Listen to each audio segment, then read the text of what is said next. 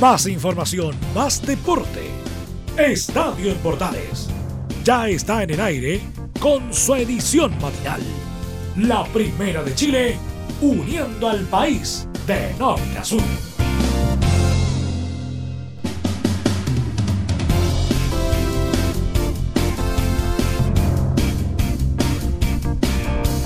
Y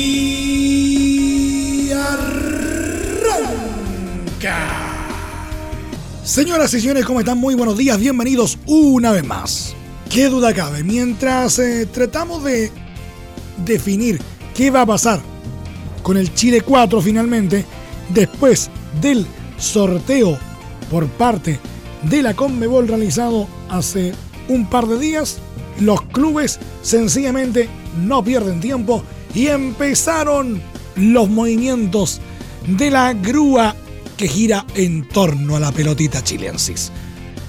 Hay novedades en Colo Colo, hay novedades, ¿no es cierto?, en Universidad de Chile, hay incluso novedades en Palestino, en fin, hay novedades en todas partes y se las vamos a contar en este programa.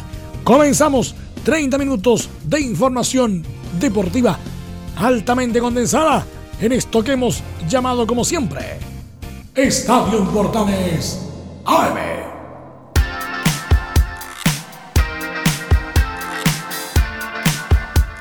Desde el máster central de la Primera de Chile les saluda Emilio Freixas. Como siempre, un placer acompañarles en este horario. El volante chileno Matías Fernández es el tercer refuerzo de Colo Colo para la próxima temporada. El mediocampista nacional se realizará los exámenes médicos este jueves y luego será oficializado por el club. Los albos ficharán a Mati Gol por un año, con la opción de extender su contrato por un año más. Fernández arribó a nuestro país el lunes proveniente de Colombia para sellar su retorno al cacique.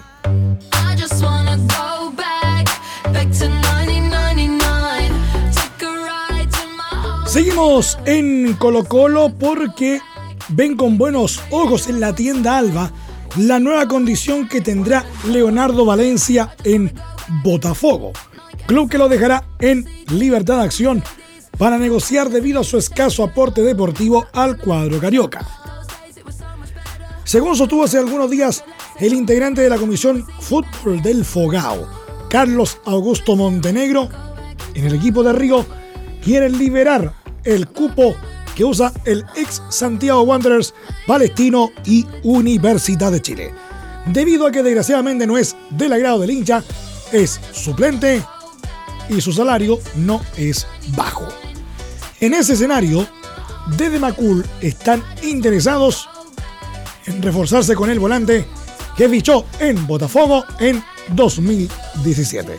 Valencia también estuvo en la mira de Universidad de Chile durante estos días.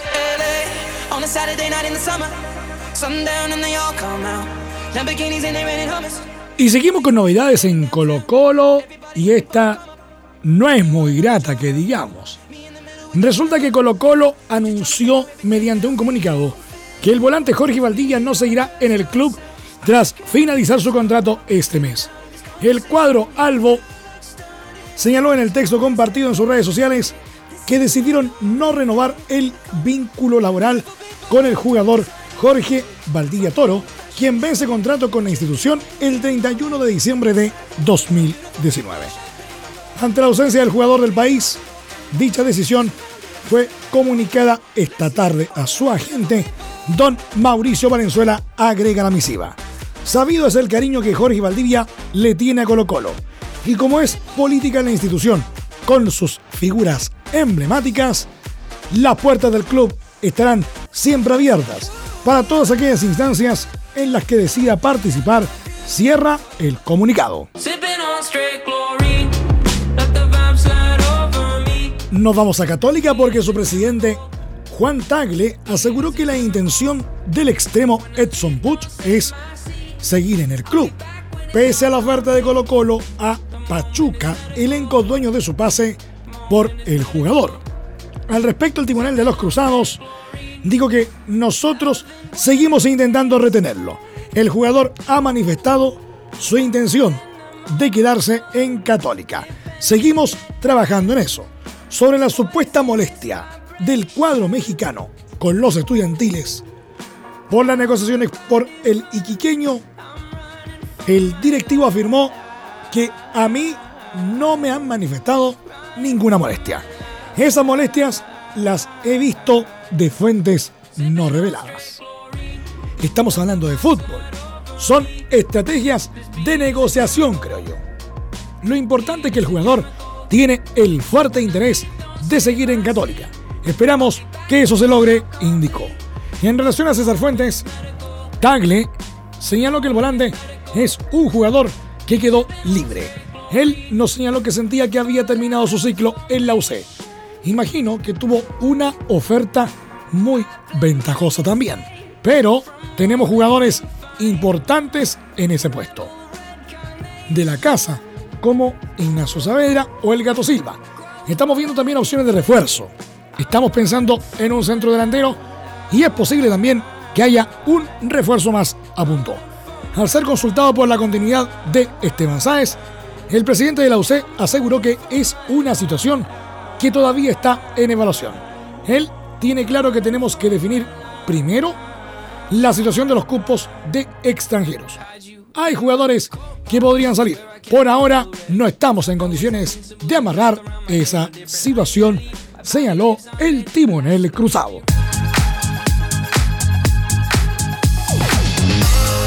Siempre en la tienda cruzada, el entrenador de Universidad Católica Ariel Holland afirmó que su equipo se preparará de buena forma para enfrentar la Copa Libertadores, donde jugará ante Gremio de Porto Alegre, América de Cali y un elenco a confirmar que llegará desde la fase previa. Es un grupo complicadísimo, pero vamos a seguramente estar a la altura, aseguró el DT argentino. Vamos a entrenar duro y prepararnos muy bien para ser un duro rival para todos los equipos que compongan el grupo donde falta conocer al último completo. El cuadro rival del grupo E saldrá de la llave G4 de la tercera ronda, entre los equipos que llegarán ahí como C4, Macará o Deportes Tolima y C5, el Chile 4 o Internacional de Porto Alegre. Donde definitivamente no lo están pasando bien es en Universidad de Chile.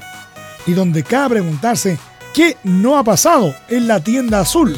Porque se va Matías Rodríguez, eh, Montillo que no llega todavía, el primer refuerzo de la temporada. Y de eso vamos a quedar completamente al tanto en el siguiente reporte del periodista Enzo Muñoz. Enzo, buenos días.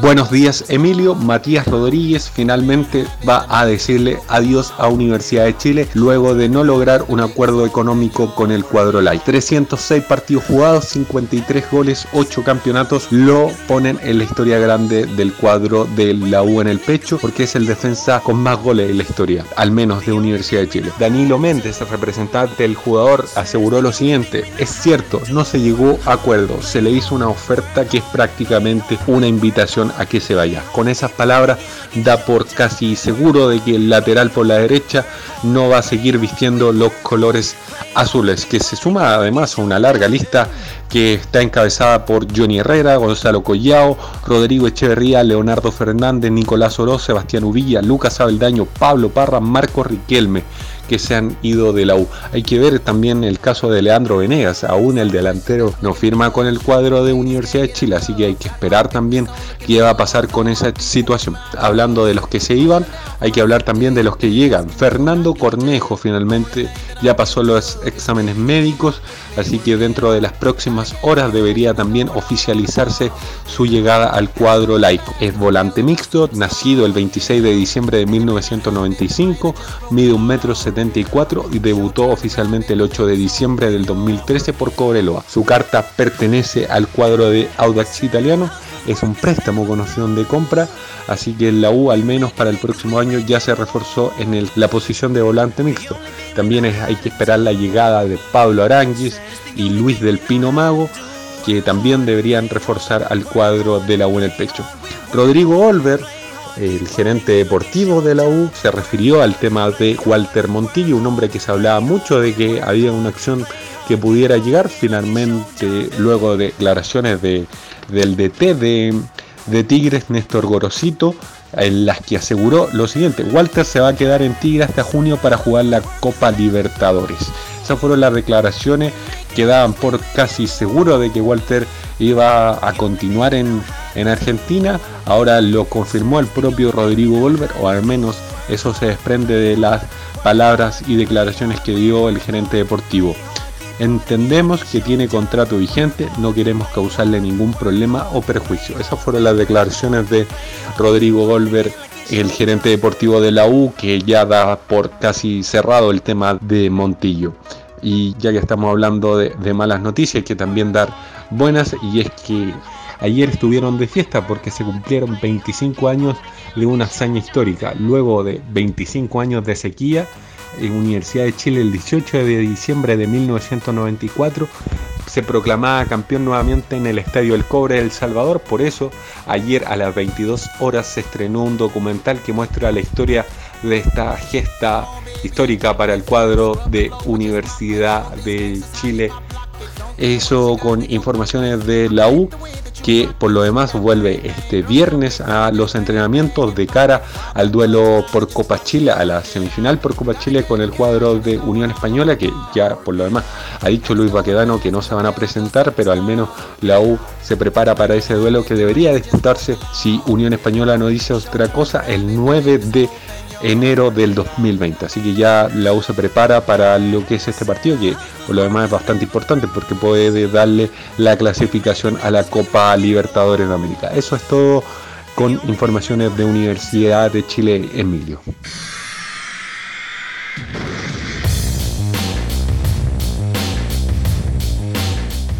Palestino anunció este miércoles a través de sus redes sociales que el volante Cristóbal Jorquera seguirá en el club para la próxima temporada.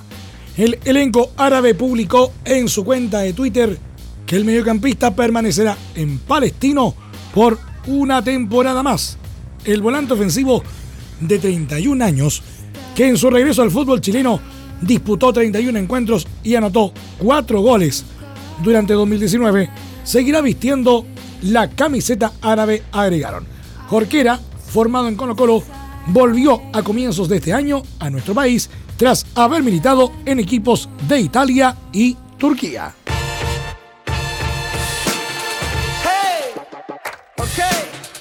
Este miércoles Coquimbo Unido confirmó a través de sus redes sociales al argentino Germán Corengia como el nuevo entrenador en sucesión de Patricio Graf. El trasandino tuvo como último club a Unión San Felipe, donde vivió un polémico episodio en el que fue detenido por la Policía de Investigaciones.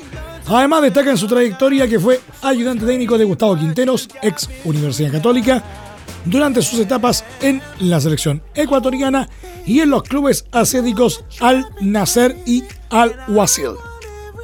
Igualmente cuenta con varios pasos por elenco chileno como Deporte Concepción, Lotus Ryder, Curicó Unido y dos etapas en los Aconcagüinos. Corenja y Coquimbo tendrán el duro desafío de enfrentar la Copa Sudamericana, donde fueron emparejados en primera ronda con el cuadro venezolano de Aragua. San Felipe terminó en la séptima posición de Primera B y jugará la liguilla por el ascenso, tras lo cual su DT fue reemplazado por Ervin Durán.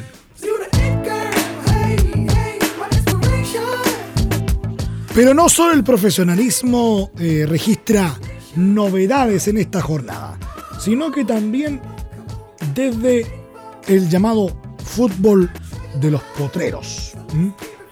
Concretamente, el fútbol de la tercera división. Porque Provincial Ranco ya tiene rival para jugarse su última opción de ascender a la tercera A para la temporada 2020. El sorteo realizado en dependencias de la tercera división arrojó que los unioninos deberán enfrentar a Tricolor Municipal de Paine en partido de ida y vuelta. El compromiso de ida se disputará este sábado 21 de diciembre a partir de las 20 horas en el Estadio Tricolor de Paine. Mientras que el duelo de vuelta se jugará el domingo 29 de diciembre a las 17 horas en el Estadio Carlos Fogel de La Unión. El presidente provincial Ranco Angelo Reckman informó que el plantel iniciará su viaje este jueves para arribar la mañana del viernes a Rancagua, ciudad donde se hospedan cada vez que juegan en la región metropolitana. Entrenarán en una cancha ubicada en el sector de Pelequén. Con respecto al rival sorteado, el dirigente comentó que es un equipo difícil, que estaba en el grupo 2 con Rodelindo Román y La Pintana Unida, que son los dos finalistas. De hecho, le quitaron el invicto a Rodelindo. La liguilla de promoción de la tercera B arrojó otras tres llaves que definirán igual número de ascendidos a tercera A. Estas son Municipal Lampa versus Lota Schwager, Quintero Unido Ferroviarios y Unión Compañías Escuela Macul. ¿Quieres tener lo mejor y sin pagar de más? Las mejores series de televisión, los mejores eventos deportivos, equipo transportable, películas y series 24/7. Transforma tu TV a Smart TV. Llama al 973-718989. Twitter arroba panchops. ¿Necesitas promocionar tu marca o producto? Anunciar en la primera de Chile es rápido, fácil, con cobertura nacional y no cuesta tanto. Contáctanos al correo comercial arroba radioportales.cl. Tenemos una propuesta a tu medida, porque en la Portales te queremos escuchar. Entre Marco Grande y Marco Chico, media vuelta y vuelta completa. Escuchas Estadio en Portales en la Primera de Chile, uniendo al país de norte a sur.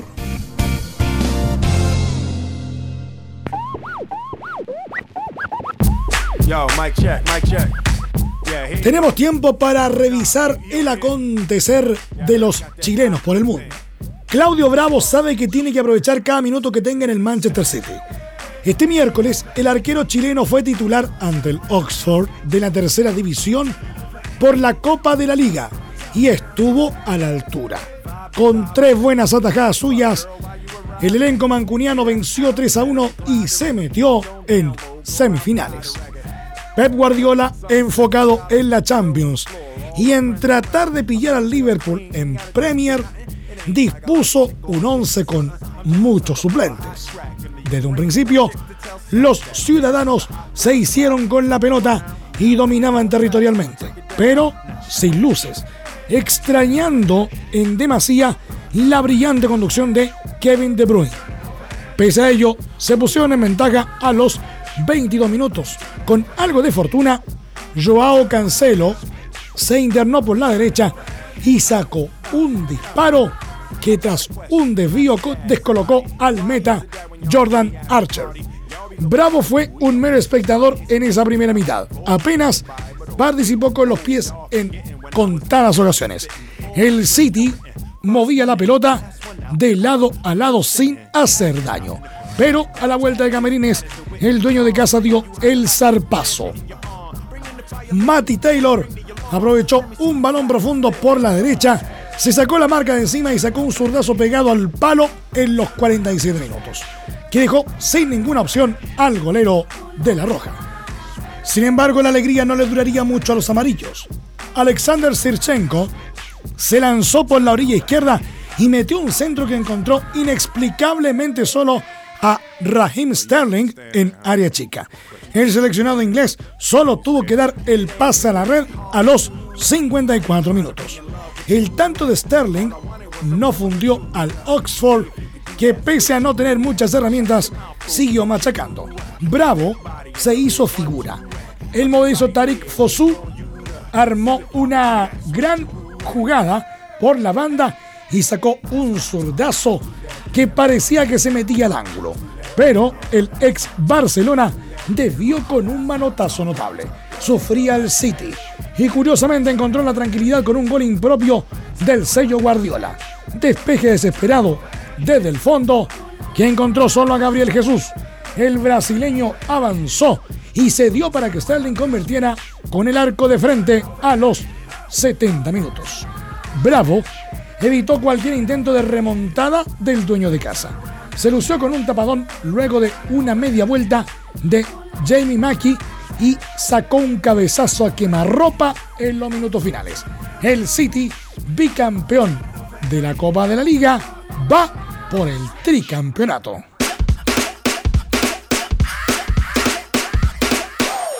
Pese a la supuesta polémica que habría generado el supuesto abandono de una práctica al enterarse de que no sería titular con el Barcelona en el derby ante Real Madrid, Arturo Vidal jugó casi todo el segundo tiempo en el intenso 0-0 que firmaron ambos elencos en el Camp Nou. El mediocampista chileno ingresó a los 53 minutos en lugar del lateral Nelson Semedo y pese a no brillar aportó con su habitual despliegue físico y hasta apariciones en labores ofensivas. La irrupción del formado en Colo Colo no pudo cambiar el trámite que marcó el encuentro de principio a fin. Un elenco local dominado en la posesión y poco fino en la terminación de las jugadas frente a una visita que apostó a los contragolpes para hacer daño. Dos libretos distintos que regalaron emociones principalmente en el primer lapso. Tanto Gerard Piqué a los 16 minutos como Sergio Ramos a los 30 minutos estuvieron notables para despejar desde la línea los inminentes goles de Casemiro y Lionel Messi, respectivamente. En el complemento la paridad proseguía. Ambos conjuntos se neutralizaron constantemente y por minutos la refriega se apoderó en cada jugada. Prueba de ello son las ocho amarillas que mostró el juez Alejandro Hernández, pero ninguno pudo sacar ventaja. El duelo fue una fotografía a lo que son ambos en la tabla. Llegaban como líderes al clásico con 35 unidades y tras el pitazo final, todo quedó igual en 36 positivos. En el fútbol italiano, Juventus derrotó 2 a 1 a Sampdoria en un partido válido por la fecha 17 de la Liga Italiana que definió Cristiano Ronaldo con una gran jugada y se afianzó en la parte alta del calcio, dejándole la presión a Inter de Milán para su partido con Genoa. El elenco bianconero empezó con la ventaja otorgada por Paulo Dybala a los 19 minutos, pero Gianluca Caprari emparejó el marcador a los 35 para el equipo que jugó como local. A los 45 minutos apareció el portugués Cristiano Ronaldo para lucirse con un gran salto y ganarle a la defensa rival en el cabezazo, marcando así el 2 a 1 decisivo. Sobre el final del encuentro, fue expulsado en la SAM el propio Gianluca Caprari por doble amonestación. La Juve sumó 42 puntos con esta victoria y recuperó el liderato exclusivo de la Serie A. Pero Inter de Milán puede alcanzar a la vecchia señora si supera a Genoa este sábado. En el contexto del Mundial de Clubes que se está disputando por estos días, Liverpool se exigió y tras quedar reforzado desde la banca, con una dupla ofensiva de lujo. Derrotó por 2 a 1 a Monterrey en el Estadio Internacional Califa de Doha, en Qatar, para convertirse en finalista del Mundial de Clubes. Etapa en la que chocará con el representante de Sudamérica, Flamengo, vigente campeón de la Copa Libertadores. El cuadro inglés se presentó en la cancha con una formación alternativa frente a los monarcas de la CONCACAF. Con una menor diferencia en los niveles, los aztecas tuvieron confianza para ser agresivos y de esta forma complicaron en múltiples ocasiones la portería defendida por el brasileño Alisson. La vanguardia de los Reds, de todas formas, con todo el arranque con el egipcio Mohamed Salah, quien en los 11 minutos desequilibró con un pase entre líneas para Navi Keita. El guineano solo tuvo que empujar el esférico para cobrar la ventaja parcial. Los rayados frenaron el impulso de los europeos al alcanzar el empate solo tres minutos después a través de Rogelio Funes Mori, quien castigó un error en la contención de Alisson. El segundo tiempo creció en intensidad, pero la cantidad de llegada de ambos elencos fue insuficiente ante la falta de claridad en las definiciones. El entrenador Jürgen Klopp decidió llamar al campo de juego a Sadio Mané a los 68 minutos y luego pisó aún más el acelerador a los 85 minutos al ocupar a Roberto Firmino, quien sentenció el partido en los 90 más 1 al definir una jugada creada por Salah. La final entre Liverpool y Flamengo se realizará este sábado 21 de diciembre a las 14.30 horas de nuestro país.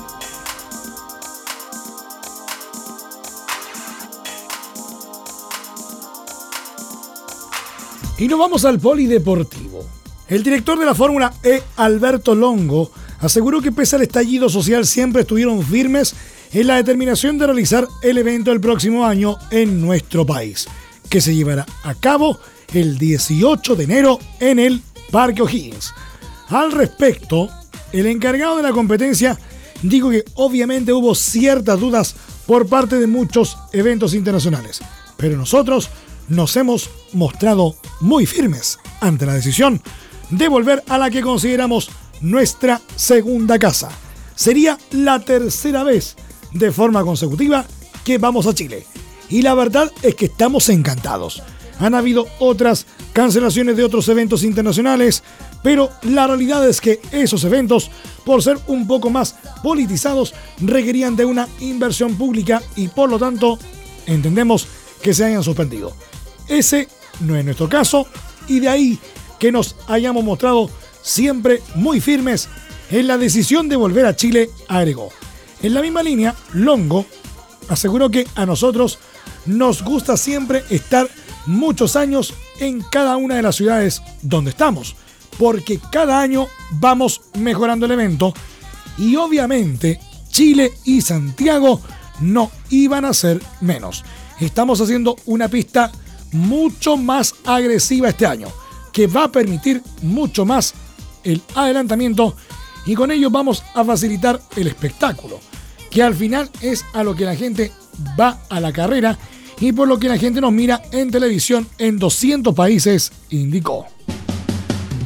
Nos vamos, nos vamos, nos vamos, nos vamos, nos vamos y nos vamos nomás.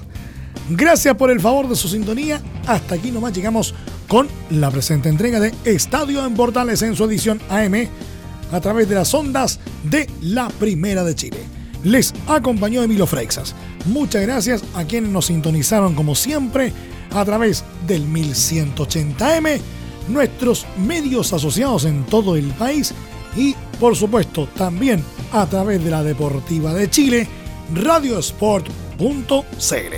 Continúen disfrutando de la programación de Radio Portales. A partir de este momento, este programa lo encuentra disponible a través de nuestra plataforma de podcast en Spotify. Búsquenos como Estadio en Portales y también disponible en las principales plataformas también de podcasting para que nos escuche donde quiera, cuando quiera. Más información Luego, a las 14 horas, en la edición central de Estadio en Portales junto a Carlos Alberto Bravo y todo su equipo. Que tengan todos un muy buen día. Más información, más deporte. Esto fue Estadio en Portales, con su edición matinal. La primera de Chile, uniendo al país de norte a sur.